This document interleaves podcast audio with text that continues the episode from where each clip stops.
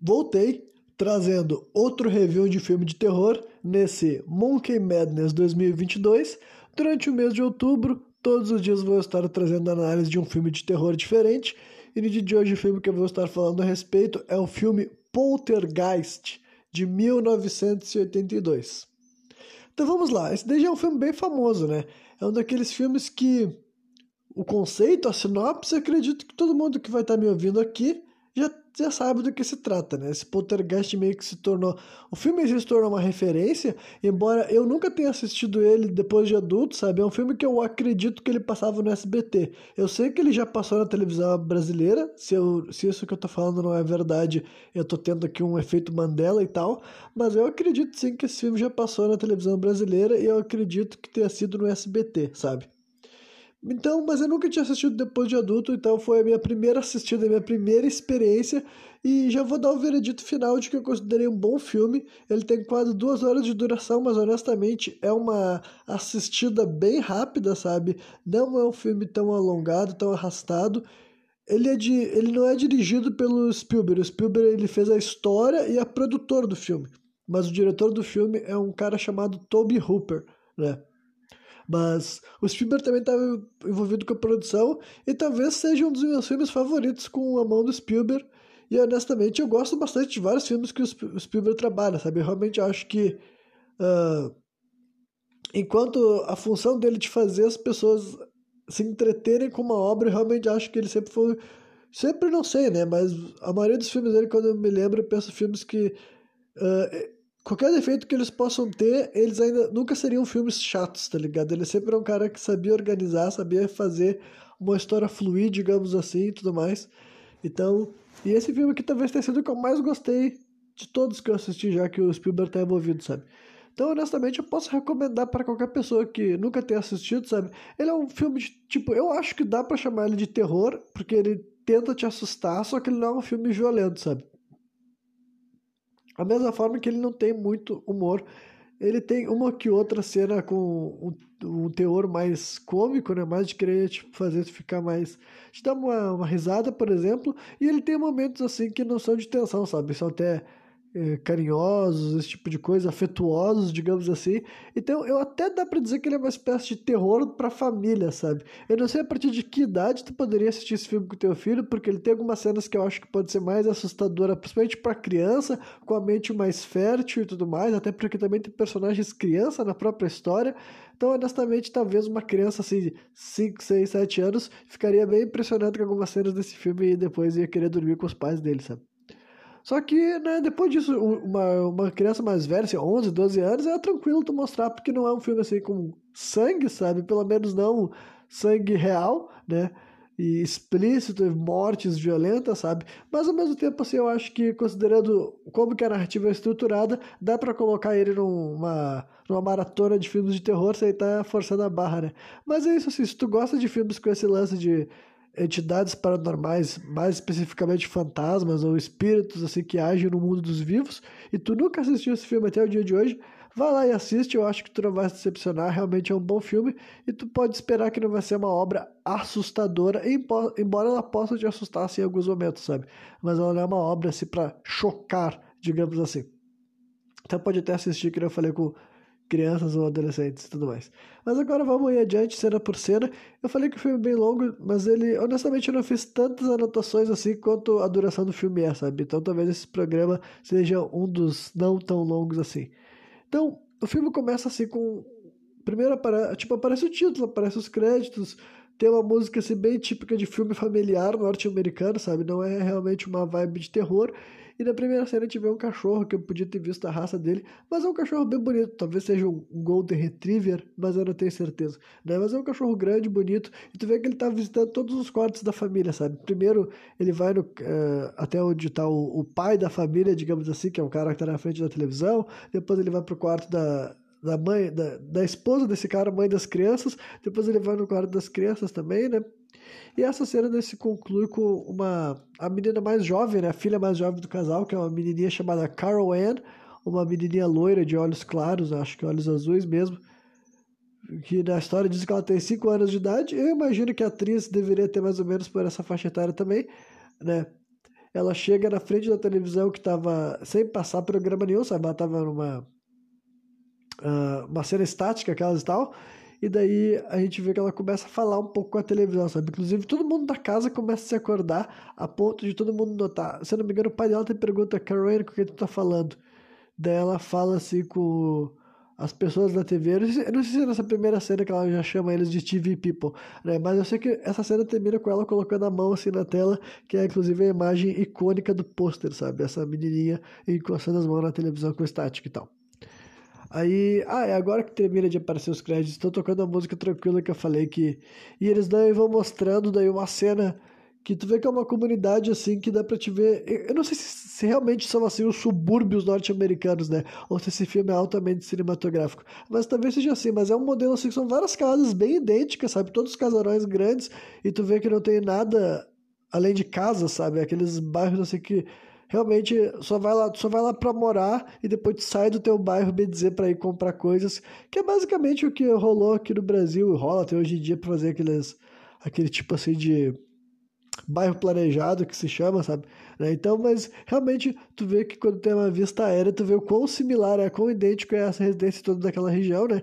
E essa cena tudo assim se desenrola com um cara, um personagem aleatório assim, andando de andando de bicicleta com um monte de cerveja na mão e umas crianças ali do bairro pegam e começam a pilotar carrinhos de controle remoto bem entre as rodas da bicicleta só pro cara se ferrar e detonar assim no chão. Então, as crianças dão uma de pau no cu pra cima do cara, mas essa interação meio sem propósito serve para tornar essa cena mais. Uh, com um valor maior de entretenimento, sabe? Aí depois tu vê que a única coisa que eles queriam mostrar mais ou menos nessa cena toda é que esse vizinho daí que tá tomando cerveja, ele e o cara que é o pai dos, da família onde desenrola tudo, mesmo eles morando em casas separadas, a televisão um do outro afetava, sabe? Tipo assim, se o cara de uma casa sintonizasse num canal, aparecia também no canal do outro do outro vizinho. Embora isso nunca tenha sido realmente utilizado na história, eu imaginei que as coisas que acontecem na família dos protagonistas, digamos assim, ia acabar respingando no resto da comunidade, mas isso nunca foi eu nunca fui levado adiante. Então, honestamente, eu não sei porque eles fizeram toda essa questão de mostrar que tem esse tipo de interferência, sabe? Que imagino que deve ser alguma coisa típica da transmissão de sinal da época, sabe? Algo que tinha contexto histórico, digamos assim. Que, tipo, eu sei como. Eu, eu já consegui, né? Quando eu era mais jovem, eu já consegui pegar, assim, trocando de canal, se eu botasse em canais que não estavam sintonizados em nada, eu podia pegar algo que estava sendo transmitido na televisão ou da minha própria casa ou na televisão de um vizinho também. Isso já aconteceu. Só que agora, eu trocar de canal na minha casa e fazer com que trocasse a televisão, tipo, sintonizasse outro canal na casa de um vizinho, isso nunca aconteceu, né? Mas eu nasci nos anos 90, é, esse filme daí é de 82, então quem sabe algo desse tipo assim acontecer realmente lá pelos Estados Unidos, né? Depois de toda essa contextualização desnecessária, a gente vai vendo umas outras séries assim que serve só para ir mostrando, tipo, basicamente para ir mostrando um pouco da, do núcleo familiar. Tu vê que a, a mãe da família, que o nome dela é Diane, ela tá mexendo no quarto das crianças, dos filhos dela e ela vê que um passarinho tá morto, é né? um passarinho que eles tinham assim, de estimação, digamos assim, né? E depois tu vê que ela tá indo descartar o passarinho no vaso. Eu fiquei muito brabo com ela, ainda bem que ela não descartou, mas a mulher ia botar o cadáver do passarinho no vaso e dar uma descarga, tipo assim, que sem noção, sabe? Só que felizmente a filha dela viu e daí ela vai lá e enterra o bicho de maneira digna, sabe? Mas a mulher ia simplesmente dar sumiço no passarinho e de uma maneira muito escrota. Que mulher, né? Mas enfim. Aí tu vê daí um menino, tá de Rob, né, que esse daí é o filho da família, basicamente a família tem três filhos, né? A Carol Ann, que tem cinco anos, a Robbie, que tem oito anos, e os dois são as idades ditas do próprio filho, sabe? E uma outra filha que é adolescente, que honestamente nem sei se eu me lembro o nome da filha deles, porque essa daí é, é a personagem menos importante da história, sabe? Em questão assim de o que ela vai fazer, sabe? Os pais são bem ativos na narrativa, a menina mais jovem também, e até o outro menino, ele também tem algumas quantas cenas que ele protagoniza que tem uma certa relevância. Mas a, a filha adolescente realmente é a que tem menos importância para o roteiro, sabe? Realmente, se tirar ela, todas as cenas que ela participa, eu acho que a história continuaria exatamente a mesma, sabe? Uh, enfim. Aí tu vê que quando o menino ele escalou a árvore, ele consegue ver que o tempo está começando a ficar escuro, sabe? Tá, as nuvens estão ficando assim, preparadas para derrubar uma tempestade, um toró. E tu vê daí a, a menininha preparando, ajudando a mãe dela a preparar a caixa que vão enterrar o passarinho, sabe? Inclusive, eu vou dizer que eu achei uma, uma cena bem fofa, sabe? Porque ela tá colocando assim, ah, isso daqui é pra quando ele se sentir sozinho, isso aqui é pra quando ele sentir fome, e aqui, isso e aquilo. Ah, bota uma flor pra ele não sentir o cheiro ruim lá embaixo. Eu achei bem bonitinho essa cena. E depois disso, assim, quando eles estão enterrando o, o passarinho, a guria também faz uma espécie de prece lá e tudo mais, né? E tu vê que a, a, a irmã adolescente dela solta uns comentários sarcásticos, é só por isso que ela tá na história, para provocar uma certa, assim, é, ela ter certos atritos com os irmãos mais novos, né? Mas atritos minoritários, não é nada que tire, que tome a atenção do filme né, mesmo, né? E daí depois disso a mãe dela, ah, isso foi muito bonitinho, minha filha. Daí ela fala, agora eu posso ter um peixinho dourado. Essa é uma cena que eu confesso que eu dei uma risada porque eu achei meio cômica, sabe? A guria acabou de rezar pra morte de um animal. E daí assim que termina a cena, ela fala, agora eu posso ter um peixinho dourado. E ela realmente ganha um peixinho, a gente vê que na próxima cena já tá de noite e ela tá colocando um monte de comida de peixe dentro do aquário dos peixes dela recém-ganhos, né? Aí a, a Diane chega e coloca os filhos dela para dormir. Os dois filhos mais novos dormem no mesmo quarto, né? A, a Carol Ann e o Robbie. E daí ela deixa a luz do closet acesa. Tu vê que a menina já tinha esse costume que ela. Não, acho que é um gurizinho, acho que era o Robbie que ele falava assim: ah, deixa o closet aberto. Eu não tenho certeza agora qual dos dois filhos que pede pra ela deixar a porta do closet aberta com a luz acesa. E ela deixa, né? Aí do nada, uh, tem outra coisa também que me pegou de surpresa nessa primeiro momento do filme é que a gente descobre que os pais das crianças são maconheiros. E eu achei bem interessante porque foi uma representatividade assim, bem sutil, sabe? Em primeiro lugar, porque, tipo. Não tem nada a ver com o estereótipo dos, dos personagens, tá ligado? É uma obra de 1982. Essa aqui é uma família suburbana criando três filhos, os dois. Tipo, a mulher era, sei lá, empregada. Eu acho que ela tava. Realmente ela tava no caráter assim, de dona de casa, talvez, sabe? Não tenho certeza agora, ela tava com uma espécie de licença. O outro cara não, ele, o marido dela trabalha e tudo mais. Então, tipo, não tem nada a ver daquele, dos possíveis estereótipos que as pessoas recorriam para fazer um personagem ser maconheiro. E ao mesmo tempo que não toma o foco da história, sabe? Mas qualquer pessoa que tenha noção do que, que é maconha, tu consegue ver que o casal ali primeiro é o cara que tá mexendo assim numa coisa que eu peço pra ele, é um saquinho de maconha, e parece que ele tá bolando, enquanto a mulher está fumando algo. Daí depois ele passa essa caixa para trás e tu vê realmente, enquanto eles estão tendo uma conversa, sabe, que nem realmente é uma conversa tão importante, é uma conversa casual de um casal mesmo, tu vê que ela tá apertando baseado ali e tal. Então, realmente acho que foi uma decisão assim, de representatividade e questão política também, que alguns dos. Do, do, ou o diretor ou os produtores tomaram essa decisão, tá ligado? Ou o diretor falar, ah, vamos fazer essa cena, ele está bolando baseado, ou um dos produtores falou, porque honestamente não tem nada a ver pra narrativa, sabe? Não precisava, tipo, no meio dessa cena eles não precisavam estar tá fumando maconha e apertando baseado de maconha, e ao mesmo tempo que eles nunca falam, sabe? Eles nunca falam, ah, vamos fumar um baseado. eles já estão fumando quando a cena começa e eles estão conversando sobre coisas assim do casal mesmo, sabe? Tu vê que. Deixa ver se tem alguma coisa que eu anotei sobre essa conversa. É, mas eu acho que. É, não, acho que tá aqui sim. É, ela fala que a mulher acaba comentando pro marido dela que. Sobre o capítulo da, da criança lá, falando com a televisão, sabe? Porque ela disse, ah, talvez ela tivesse dormido, porque ela conta que ela já teve experiências com sonambulismo na família, né? E daí eles falam, e tu vê que eles estão para construir uma piscina na frente do quintal deles, daí ele tá com medo que a guria, a, a esposa, né, a Daiane tá com medo que a filha deles caia dentro da piscina se ela for sonâmbula mesmo e tal, né?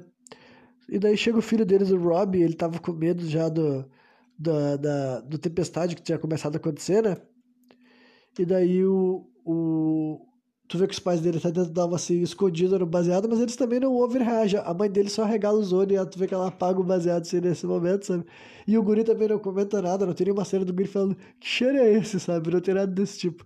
Enfim, aí o pai dele leva o guri de volta pro quarto e tu vê que. Ah, não, antes dele sair do, do quarto, também dá pra ver que tem aquele palhaço que muitos de vocês vão se lembrar que é o palhaço que aparece no filme Todo Mundo em Pânico, sabe? Que Todo Mundo em Pânico ele satirizou vários filmes de terror mais antigos. Né? Um é esse filme daí, o Poltergeist. É. Umas duas cenas do Poltergeist são satirizadas no Todo Mundo em Pânico 2. E uma delas é a do palhaço aquele e tudo mais. Então tem aquele mesmo palhaço, exatamente o mesmo palhaço mesmo, não é um boneco parecido. Acredito que é exatamente o mesmo boneco com roupa azul e tudo mais. No quarto do guri, tu vê que o guri tá com medo do palhaço e ele joga uma, uma toalha com a cara do Chewbacca em cima do rosto do palhaço, sabe? Só que daí depois disso ele vai lá falar com os pais dele, e daí o, o Steven, né, que é o pai das crianças, leva o guri de volta pro quarto e eles têm uma conversa primeiro sobre a árvore, né, que o guri fica reclamando que ele tem com medo da árvore e o pai dele fala, não, mas essa árvore é bacana, eu quis pegar essa casa justamente porque tem uma árvore, isso e aquilo. Ele tenta mudar a visão do rapaz sobre a, sobre a árvore e depois eles conversam sobre a tempestade, que o cara fala, ah, sempre que tu vê um relâmpago, tu conta quanto tempo demora para tu ouvir o barulho do raio, que quanto, se esses intervalos começarem a ficar maiores, quer dizer que a tempestade está indo embora, né?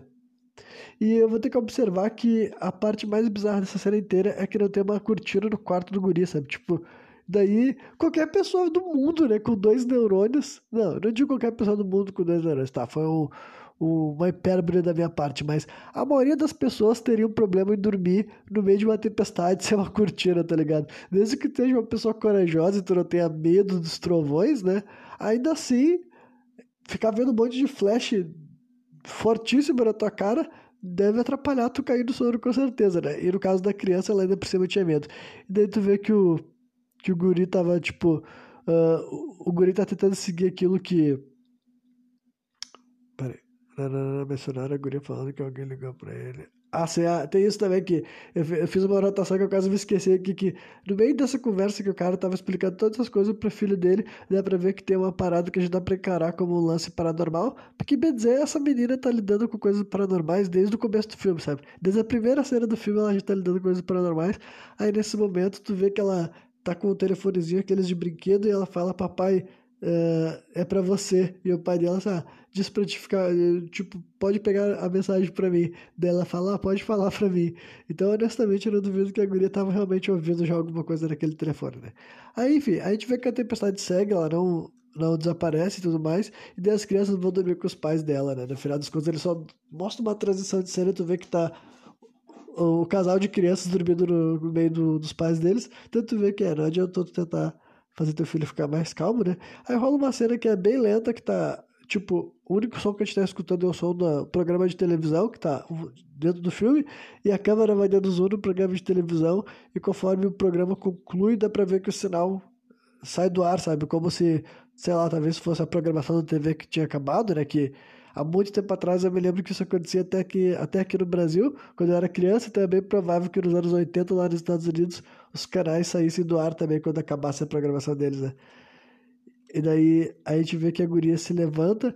Eu não lembro se ela chega a sair da cama ou se ela só senta e olha pra tela. Só que daí uh, tem um momento que ela fala assim: They are here, sabe? Quer dizer, eles estão aqui. E eu também não me lembro se os pais dele ouviram falando isso só a gente que escuta. Mas acho que os pais. Acho que os pais dela também se levantam porque vê que ela tá. É, tipo, ela chega a ser e fica de joelho na frente da televisão. E daí depois os pais dela tudo olham para ela assim, né? Tudo, né? Os dois. E daí ela olha para trás e fala, eles estão aqui, né? Então, I got cordo. e que ele pulou aqui no meu colo. Enfim. Uh, prosseguindo, eu vou tentar descrever uma cena que rola do café da manhã seguinte com a família, porque, tipo, honestamente acho que não vou tentar descrever, seria difícil mesmo, porque é um diálogo que rola várias interações e é tudo assim. Tudo tem acho que faz sentido, sabe? Porque eles conseguem vincular diálogos do dia a dia normal com o que rolou na noite anterior, sabe? Com as paradas paranormais. Essa é uma coisa bacana da história desse filme é que nenhum dos dois pais dessas crianças são negacionistas, sabe? A mãe não ignora desde o começo os sinais e o pai, em vez de ser aquele típica relação de uma, uma das pessoas quer enxergar o que tá acontecendo e o outro tá tipo assim, não, tu tá viajando, eles foram pro lado que é tipo assim, não, vamos resolver o que tiver rolando aqui nessa casa, né? Aí, enfim, o, o, o, basicamente o que acaba acontecendo é que o, o, cara, o cara vai pro trabalho, né? O Steven e dois dos, do, dos filhos do casal vão pro. vão pro. Vão pro colégio. Aí vai ficar só a, a Diane, né? Que é a mãe das crianças, tudo, e a criança mais jovem, a Carol Ann. Daí tu vê que ela chega assim, uma hora pra filha dela, a filha dela tá de cara na televisão, olhando a televisão estática, sabe? A imagem estática. E daí, e ela já tinha dito que ela escuta e que ela fala, a mulher pergunta que por que ela tá dando bola pra televisão estática, sabe? E daí ela muda de canal e fala assim: Ah, não, querido, isso não faz bem pra você. Ela muda o canal da que tá na estática e muda pro canal que tá rolando um filme de guerra, sabe? Com tiro. Aí isso foi uma cena que eu achei muito engraçada, sabe? Porque a mulher fala: Isso não é bom pra você, troca de canal pra uma cena de combate armado e deixa a filha dela assistir, não. Aí tá tudo bem, aí tu vai aprender como é que funciona a vida, né? Enfim, e vocês devem pensar, Renan, até agora não rolou nada paranormal. E honestamente, é verdade que não tinha rolado paranormal. Isso estava chegando quase na marca dos 30 minutos. Só que, inclusive, agora vai rolar uma cena paranormal que foi o que elevou esse filme pra caralho, no meu nível. Não, no meu nível não, né? No meu nível. Quer dizer que, do meu ponto de vista, né? Pensei assim, caralho, essa cena realmente deu uma melhorada bastante do que já estava maneiro. Mas eu confesso que, por mais que o filme não tivesse sendo assustador de maneira nenhuma até esse ponto, eu acho que eles estavam conseguindo fazer com que a narrativa não ficasse tediosa nem maçante o tempo inteiro, sabe? Mas a cena que eu, tava, que eu devia ter falado antes de ter feito essa explicação, né? Me perdoe, é que envolve que a mulher, tu vê que ela chega na, na cozinha e as cadeiras que ela tinha colocado, se ela tinha colocado as cadeiras para debaixo da mesa, né? Depois que os filhos dela saíram, deixaram tudo espalhado. Só que quando ela chega de novo na cozinha, as, as cadeiras estão de novo afastado do meio da mesa. Aí ela até pergunta pra filha dela, Carol foi você que fez isso? E a Carol só balança a cabeça e diz que não. Aí ela chega lá e coloca de novo as cadeiras no lugar. E daí quando ela volta e interage com a filha dela, ela, ela vira de novo pra onde tá a mesa. Daí dessa vez, a, seg a segunda vez que ela olha pra lá, tá as seis cadeiras empilhadas em cima da mesa, sabe? Tipo uma pirâmide. Aí eu achei sensacional, sabe? Porque foi um bagulho realmente surpreendente. E é o tipo de coisa que eu fico assim, caralho como é que uma ideia tão antiga é um bagulho que pareceu tão novo, sabe? Porque foi uma maneira muito interessante de abordar esse negócio do paranormal, né? A gente está acostumado a ver o único mecanismo de recurso ser utilizado ser, sei lá, coisas tremendo e balançando e barulhos assim exagerados, como uma boa maneira que eu, eu achei que esse filme sabe usar de mostrar coisas paranormais, é simplesmente fazer as coisas acontecer fora da câmera, sabe? Daquele jeito ali que aconteceu. Imagina se algo tipo isso acontecesse contigo. Tu chega na tua cozinha, arruma tua, as tuas cadeiras de volta na tua mesa. Tu dá as costas e quando tu vira de novo, tá seis cadeiras na tua mesa empilhada em cima da mesa, sabe? Isso com certeza a gente fazer ficar assim. Tanto é que a mulher nem se questionou, sabe? Foi um bagulho tão chocante que ela, desse momento em diante, ela já sabia que tinha algo paranormal rolando naquela casa. Aí rola uma curta cena mostrando o trabalho do Steven, né, o pai dessa família. Tu vê que ele está apresentando uma casa para uma para possíveis compradores que é idêntica a dele e ele explica brevemente o que está rolando no processo de loteamento, sabe que é fase 1, fase 2, fase 3, fase 4, ele está chamando assim, que ele mora num lugar que é chamado de fase 1 e está tendo outras fases desse mesmo projeto aí de empreendimento, de loteamento e tudo mais, né?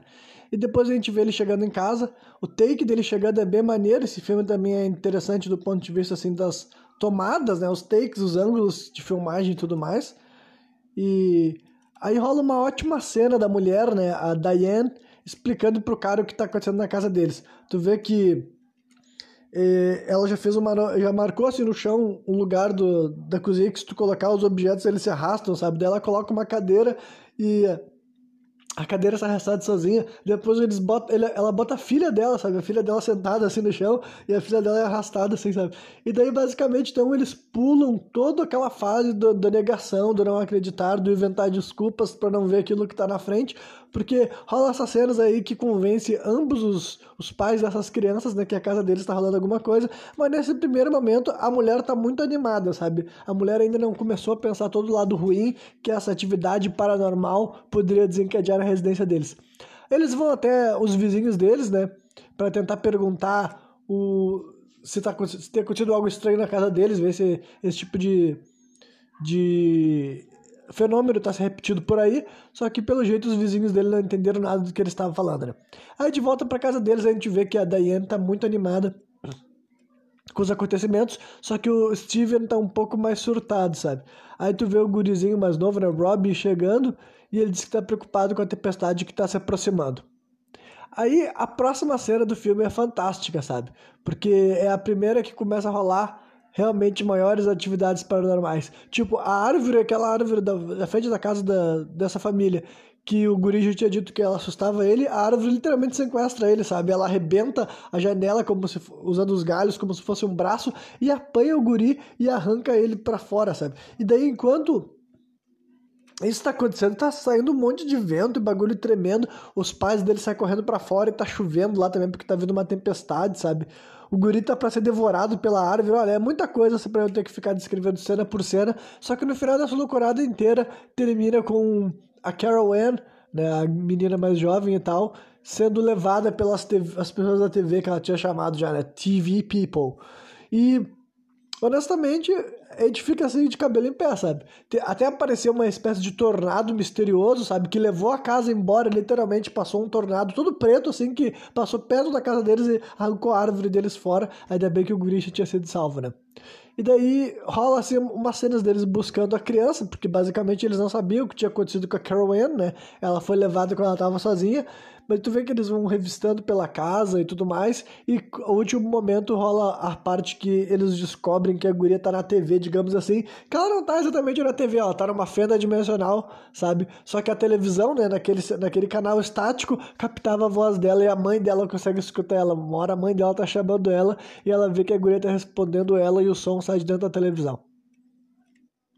Aí rola Desculpa. Aí rola uma boa cena que a gente vê o pai da família, né, o Steven, indo atrás de ajuda profissional, digamos assim. Não nos mostra exatamente aonde que ele foi, mas tu vê que ele tá falando assim com uma senhora, acompanhada de uns outros caras de terno, e eles estão falando sobre o que tá acontecendo. E ele fala assim: ah, não me importa o que, que vocês vão fazer, se vocês vão revistar a minha casa, se vocês vão fazer isso ou aquilo. Eu não me importo com as pancadas, com os gritos, com as luzes piscando. A única coisa que eu quero é minha filha de volta e tudo mais.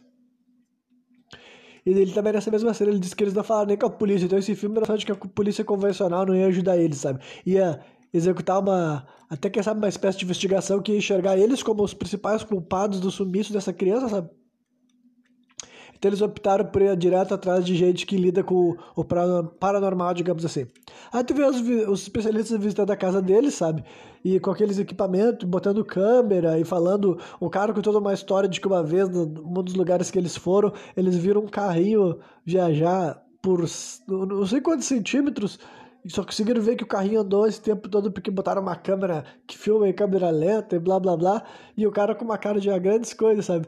Porque quando ele vai mostrar o quarto da guria para eles, né, o quarto da Carol Ann e do Rob, né, que os dois, as duas crianças mais jovens usavam o mesmo quarto, eles, a gente vê que o quarto tá literalmente, assim, tá rolando um monte de coisa lá, sabe? Tá, quando ele abre a porta, tu vê que tá os objetos levitando e, enfim, um monte de coisa insana rolando, a ponto de que nenhum daqueles caras lá, os especialistas, né, os dois homens e a mulher, tinham mais nada para falar, eles tinham certeza de que aquela casa estava rolando uma atividade paranormal. Embora daí depois eles se reúnem na mesa, e na mesa a velha, né, que é a líder desse grupo aí, que eu não sei exatamente quem são, honestamente, uh, diz que pode ser uma assombração ou um poltergeist. Eu não sei se isso é baseado em definições reais, honestamente, se tu perguntasse para mim se poltergeist é a mesma coisa que fantasma ou assombração, eu diria que sim. Só que aqui nesse filme eles diferenciam, eles falam que assombrações são capítulos que estão relacionados a, a ambientes tipo casas ou zonas específicas da Terra e elas podem durar durante anos. Agora, poltergeists são espíritos ou seres interdimensionais, embora eles nunca chamem de seres interdimensionais, né? Essa aqui é uma nomenclatura minha, mas são esses seres que eles têm uma relação mais pessoal com algum indivíduo e essas atividades dele podem ser mais rápidas, sabe? Eles podem ficar meses agindo depois de desaparecer, ao contrário da assombração que costuma ser muito mais contínua e tudo mais. Aí tu vê que. Uh, deixa eu ver se já é a hora que já anoiteceu. É, não, isso daí já é uma hora que eles estão preparando para fazer para fazer os testes, começar a fazer o tipo assim. Eu não sei exatamente o que, que essa, esse pessoal uh, esperava fazer, né? A gente vê a Diane tentando se comunicar com a Carol Ann, né, com a filha dela. E começa a acontecer umas coisas estranhas, sabe? No ambiente também. É, luzes que aparecem, coisas que brilham.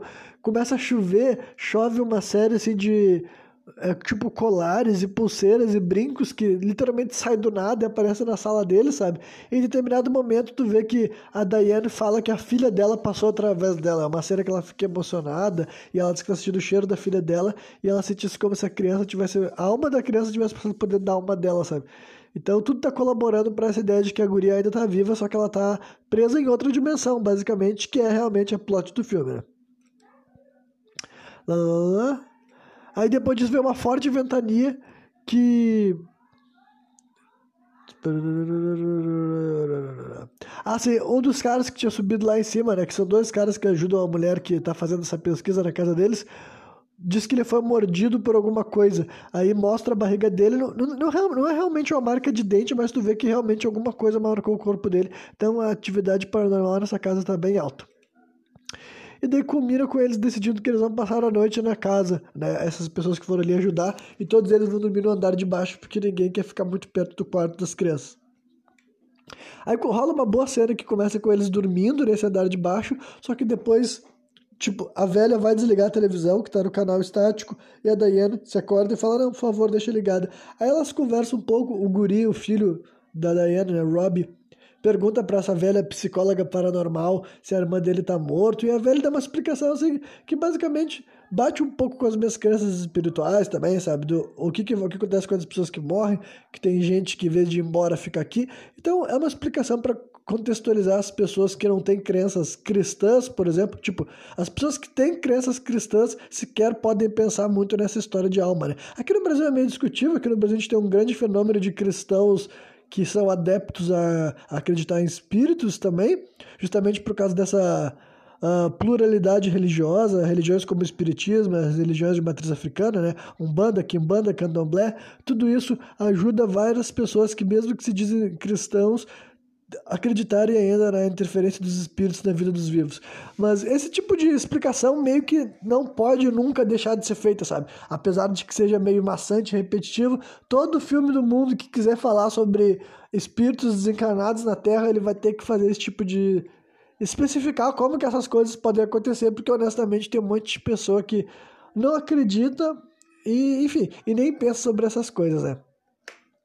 Aí nisso o filme tá chegando uma hora de duração, como eu falei, ele tem quase duas horas, então isso daqui seria um pouco mais da metade. E até esse momento eu tava achando uma experiência muito boa, né? Não era um filme com muita cena de terror, mas as, as cenas de terror vinham no momento certo. E os diálogos também, eles eram estimulantes, mesmo que eles não fossem tão profundos assim. Eram di diálogos vagos, diário tosco, diários, diálogos toscos, enfim, não eram diálogos sem graça. Aí um dos ajudantes, um dos rapazes que tá ali junto com essa com essa tia que é psicóloga, ele vai até a cozinha, ele fala que vai pegar algo para comer, aí tu vê que ele cata uma coxa de frango, ele coloca a coxa de frango assim na boca e ele apanha um bife, até fica assim, mano, como é que tu vai pegar a carne da casa dos outros, sabe? Que cara desaforado. E ele chega lá e ele coloca um bife assim na, no balcão da mesa onde ele ia cozinhar. Só que daí, quando ele tá catando uma panela, ele começa a ver um barulho, barulho de algo se arrastando, né? E daí a gente interpreta como uma espécie de bad trip, sabe? Uma alucinação, digamos assim, que foi criada por esses espíritos que moram naquela casa, e especificamente na cozinha, né? Que nós sabemos que a cozinha era um dos pontos centrais de atividade.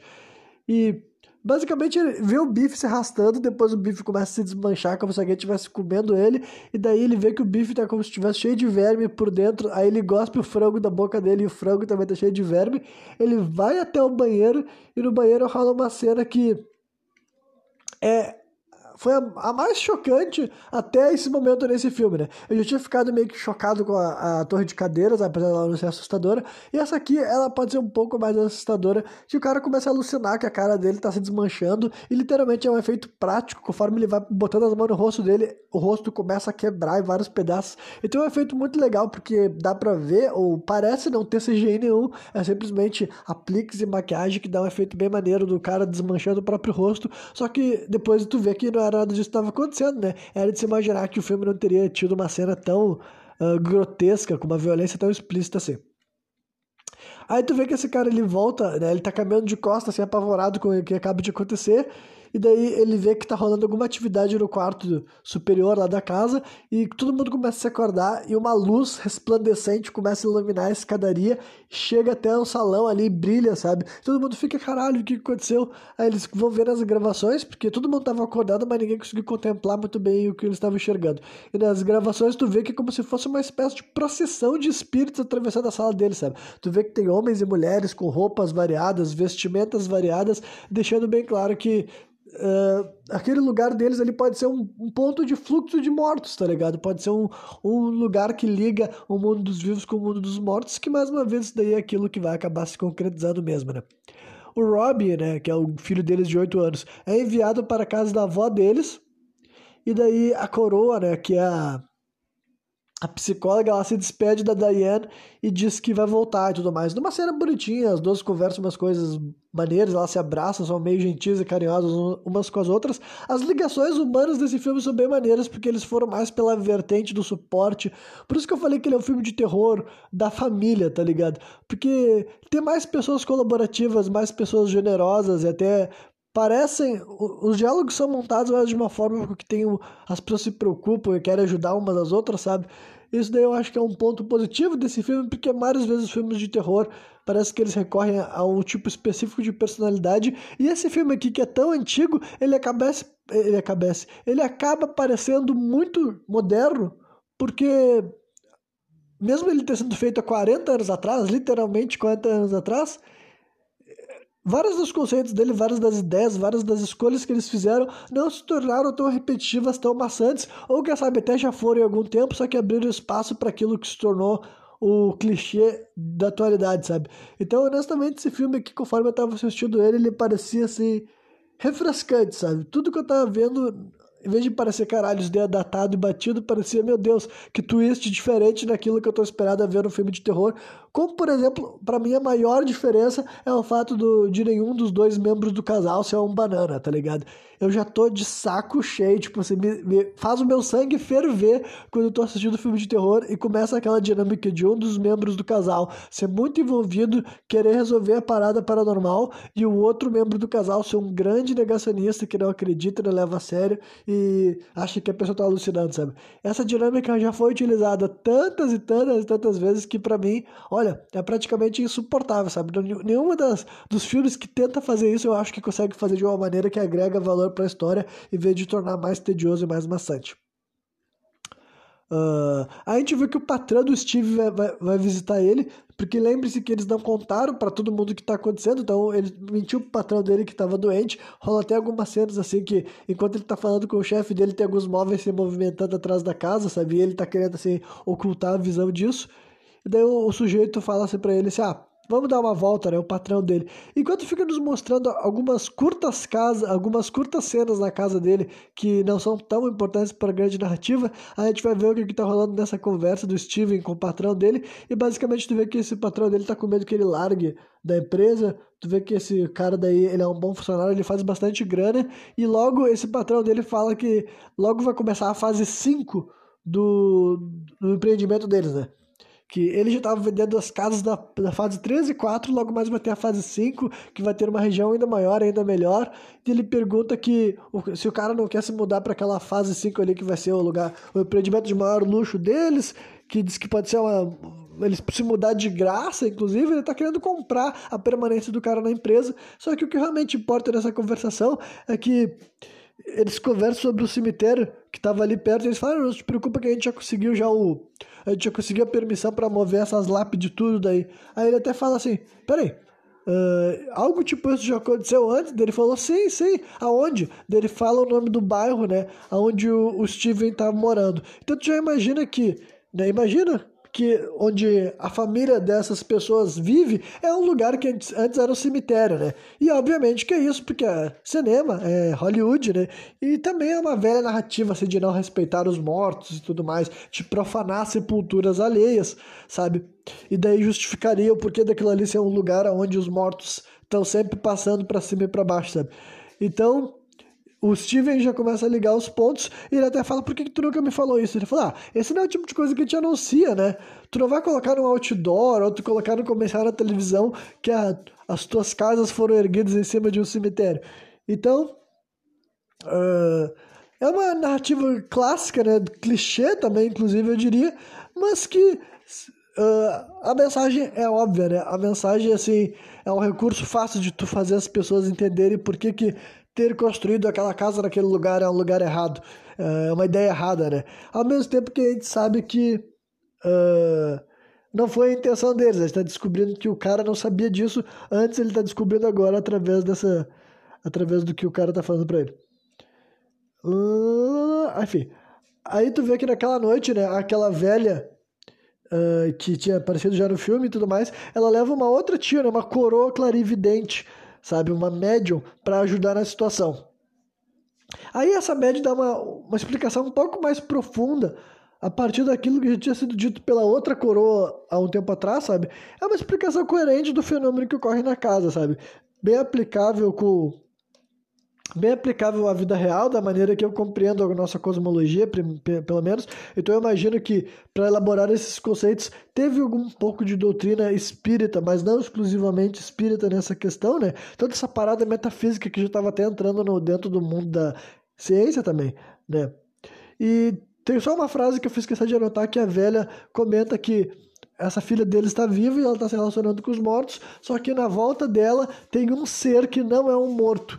Inclusive, ele, ela fala assim: ah, pra, pra tua filha, ela acha que tá conversando com outra criança. Só que para nós, a gente poderia chamar ela de a besta. Então, tem sim uma menção na metade do filme que nunca vai ser muito mais desenvolvido. Nunca é algo que toma o foco da narrativa como um todo. Só que tem uma frase solta no meio da história que sugere que o próprio diabo, né, ou um demônio pelo menos, para ser identificado como a besta era a força por trás dessas ações e tudo mais. Né? Então, tem isso daí destacado na narrativa mesmo. Uh, aí a sessão tem início, né? Com essa sessão vou explicar mais ou menos assim. Eles vão até o quarto da menina e o quarto da menina tá piscando pra caramba, sabe? Uh, tá uma luz muito forte assim, sabe? Do é como se fosse um estrobo, né? O efeito prático, alguém deve ter deixado um estrobo piscando, só que nosso ponto de vista enquanto audiência, simplesmente vê que o quarto dela tá piscando, especificamente o closet, que é o que todo mundo falava, que o closet parece ser o lugar com mais energia espiritual, etc, etc. Daí ele fala assim pra essa velha, a médium, fala pra Diane chamar a Carol Ann, ela tenta, né, consegue, depois o pai dela chama ela e consegue, né? Aí enfim, vai rolando um monte de coisa que eu não vou ficar. Eu não vou ficar narrando cena por cena, porque simplesmente vai ficar uma versão mais tediosa do que o filme é. Eu só vou dar destaque para uma frase que a velha fala isso para para falar para a Diana no meio da dessa tentativa de se comunicar com a filha dela, que ela fala bem assim: limpe sua mente. Ele já sabe muito a respeito de vocês. Ele tem sabido desde o começo. Então, as falas dessa velha são bem legal. Ela é uma personagem assim, interessante para narrativa. Não parece ser inexperiente naquilo que ela tá fazendo, sabe? E é umas frases que dá pra identificar como alguém com mais sabedoria do que os outros que estão na volta dela, sabe? Uh, aí rola no final de, de, depois que eles já estão no quarto fazendo esse ritual, rola uma sequência de mais de 5 minutos com a Diane indo para outra dimensão. Primeiro eles descobrem que se tu jogar uma bola dentro do closet, sai lá na parte de baixo das casas. Aí eles colocam uma corda na volta da Diane e seguram ela, tipo, para depois puxar ela pro mundo real, digamos assim, sabe? E no final dos contos é isso. Rola um baita de um caos, só que a Diane consegue entrar na outra dimensão. A gente não enxerga como é que, como é, que é o outro lado. a gente só vê depois quando ela é resgatada, trazida de volta para o mundo real. Rola uma cena bonitinha, mas meio estranha na banheira, porque a Diane e a Carol Ann voltaram lá da outra dimensão com uma gosma meio rosa no corpo dela, sabe? Meio cor de sangue, meio rosa. E elas foram levadas para uma banheira que não faz muito sentido, eu não sei porque que eles não tiveram feito assim, tentaram fazer respiração boca a boca ou algo do tipo. Só que assim que as pessoas chegaram, arrastaram as duas mulheres, né, a menina e a mulher, para banheiro, e tu vê que elas começam a se acordar. Rola uma, daí começa a ter uma, uma cena assim fofinha do reencontro da família, né? A velha até pega fecha a porta e fala: Esta casa está limpa. Sabe? Que ela queria dizer que ela resolveu o problema, né?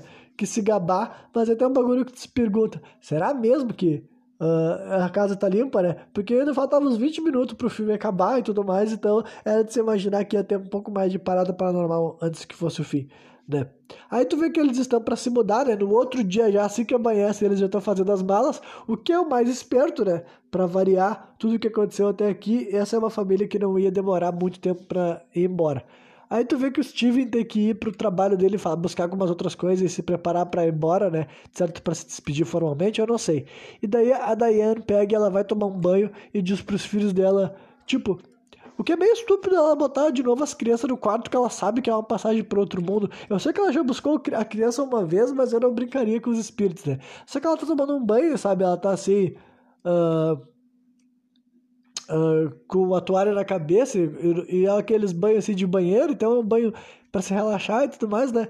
E tu vê que vai começar a acontecer loucura no quarto das crianças.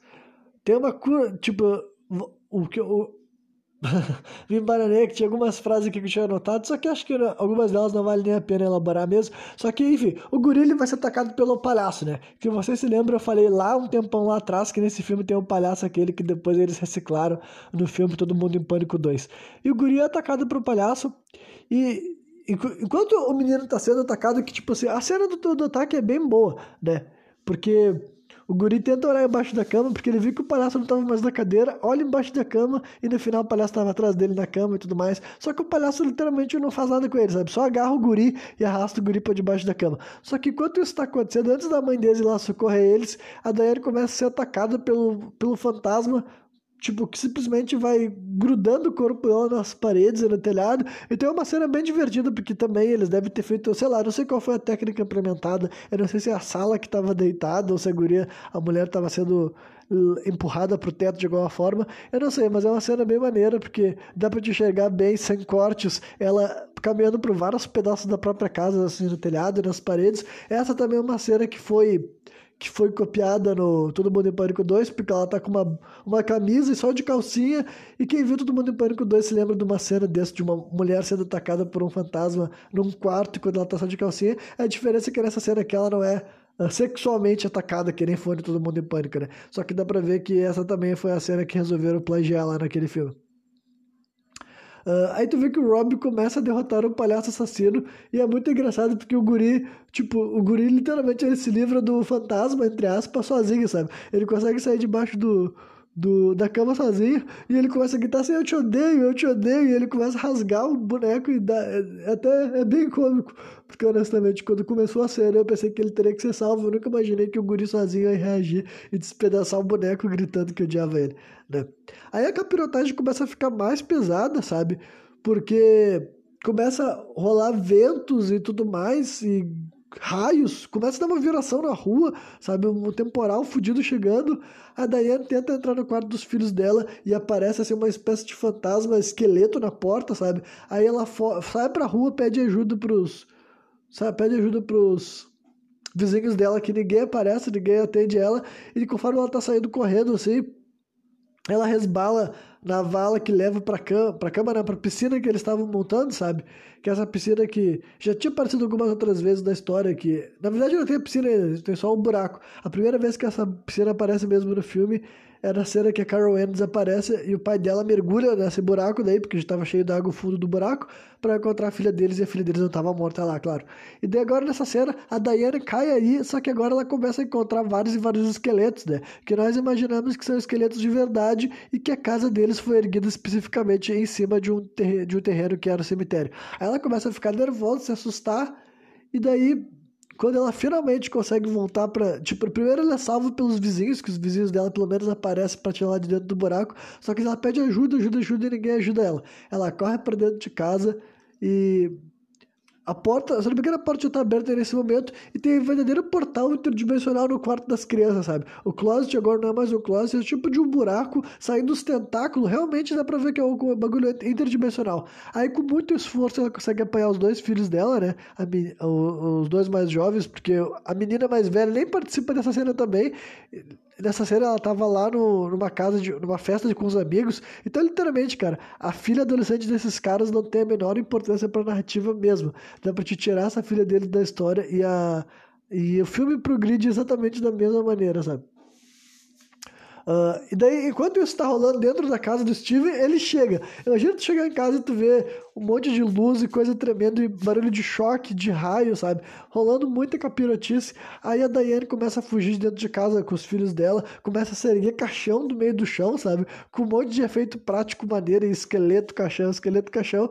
Cada vez mais doida, a mulher consegue sair o, o marido dela tá do lado de fora brigando com o patrão, porque o patrão dele chegou lá de supetão também, de imediato, e ele tá xingando o cara, falando assim, olha o que tu fez, tá desgraçado, por que, que tu nunca me falou que essa casa tinha sido erguida em cima de um cemitério? E pelo menos agora o cara tava vendo o que que o fato dele ter negligenciado as tumbas dessas pessoas tava desencadeando.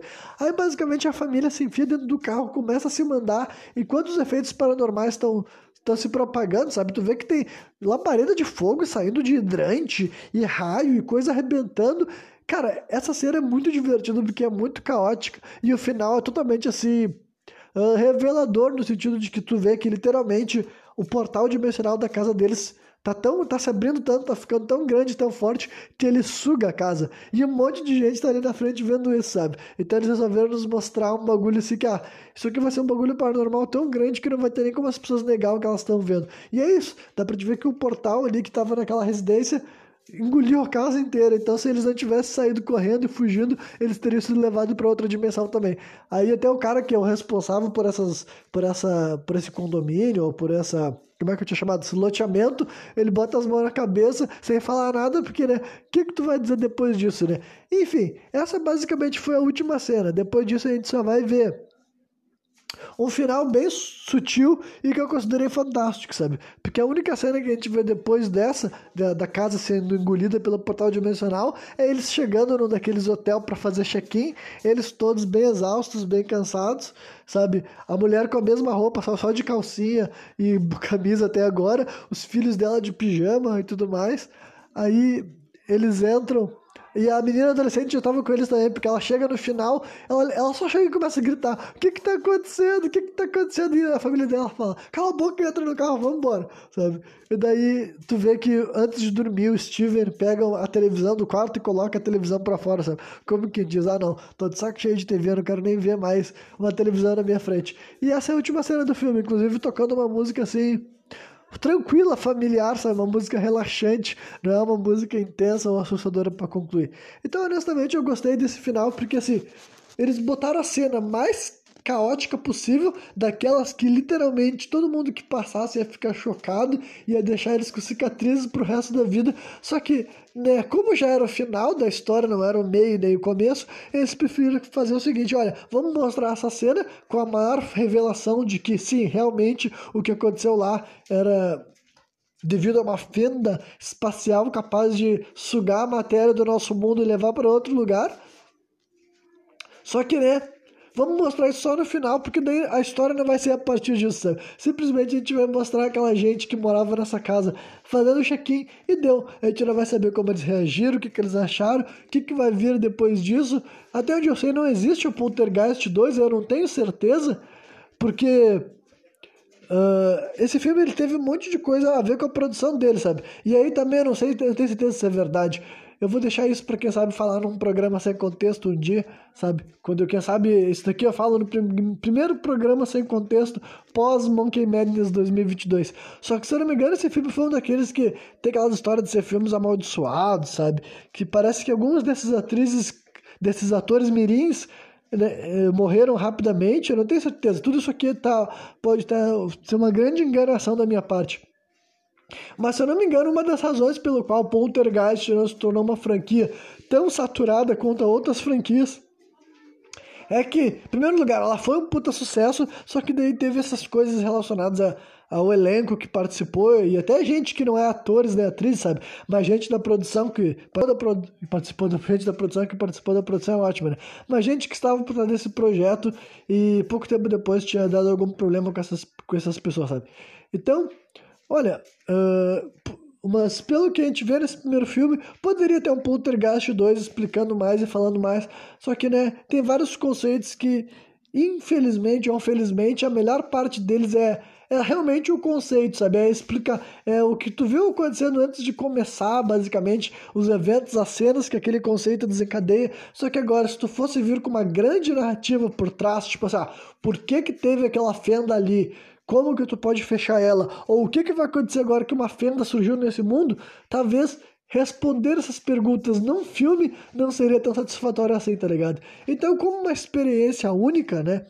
Que até onde eu, eu sei, eu estou analisando esse filme como uma experiência única, como uma obra solo, sem nenhuma outra continuação que tu precisa ver para absorver a história e se divertir, eu vou dizer para vocês que eu achei bem bacana.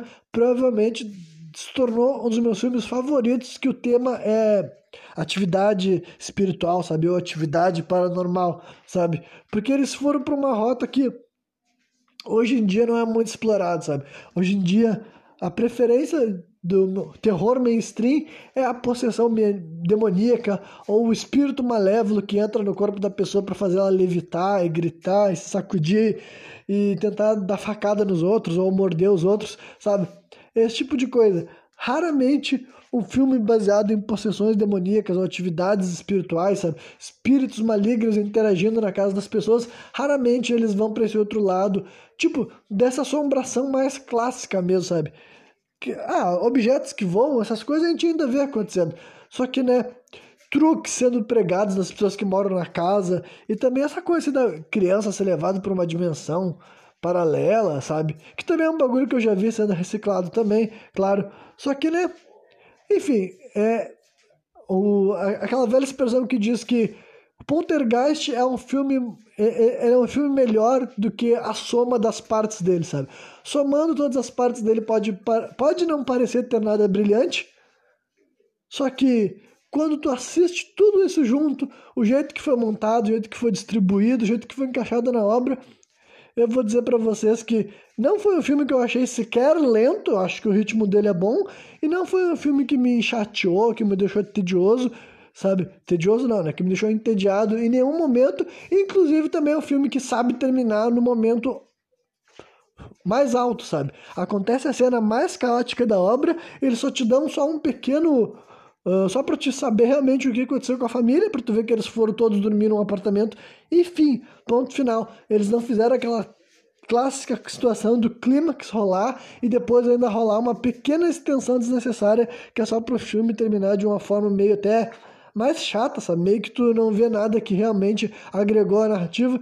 Então, realmente, eu acho que só por esse filme ter o um bom senso de fazer com que a jornada inteira vale a pena, do começo ao fim, sempre dando pequenas salpicadinhas e fugindo de alguns dos clichês que eu menos gosto na hora de falar de filmes de fantasma, é uma razão para dizer para vocês, olha só, quem gosta de filme desse estilo, ou mesmo gente que não gosta, dá uma chance para esse aqui, que sabe tu pode surpreender, mesmo sendo um filme tão antigo e tão famoso. De vez em quando a gente não tem, a gente não se lembra como que é a obra completa, ou quem sabe a gente nunca nem viu a obra completa do início ao fim, então eu posso recomendar para você, sabe? Poltergeist de 1972 possivelmente se tornou o meu filme favorito que tem a mão do Steven, Steven Spielberg envolvido, sabe? Então é isso aí. Quem me viu até o final, espero que tenha curtido. E amanhã eu tô de volta trazendo outra análise de filme de terror nesse Monkey Madness 2022. Valeu!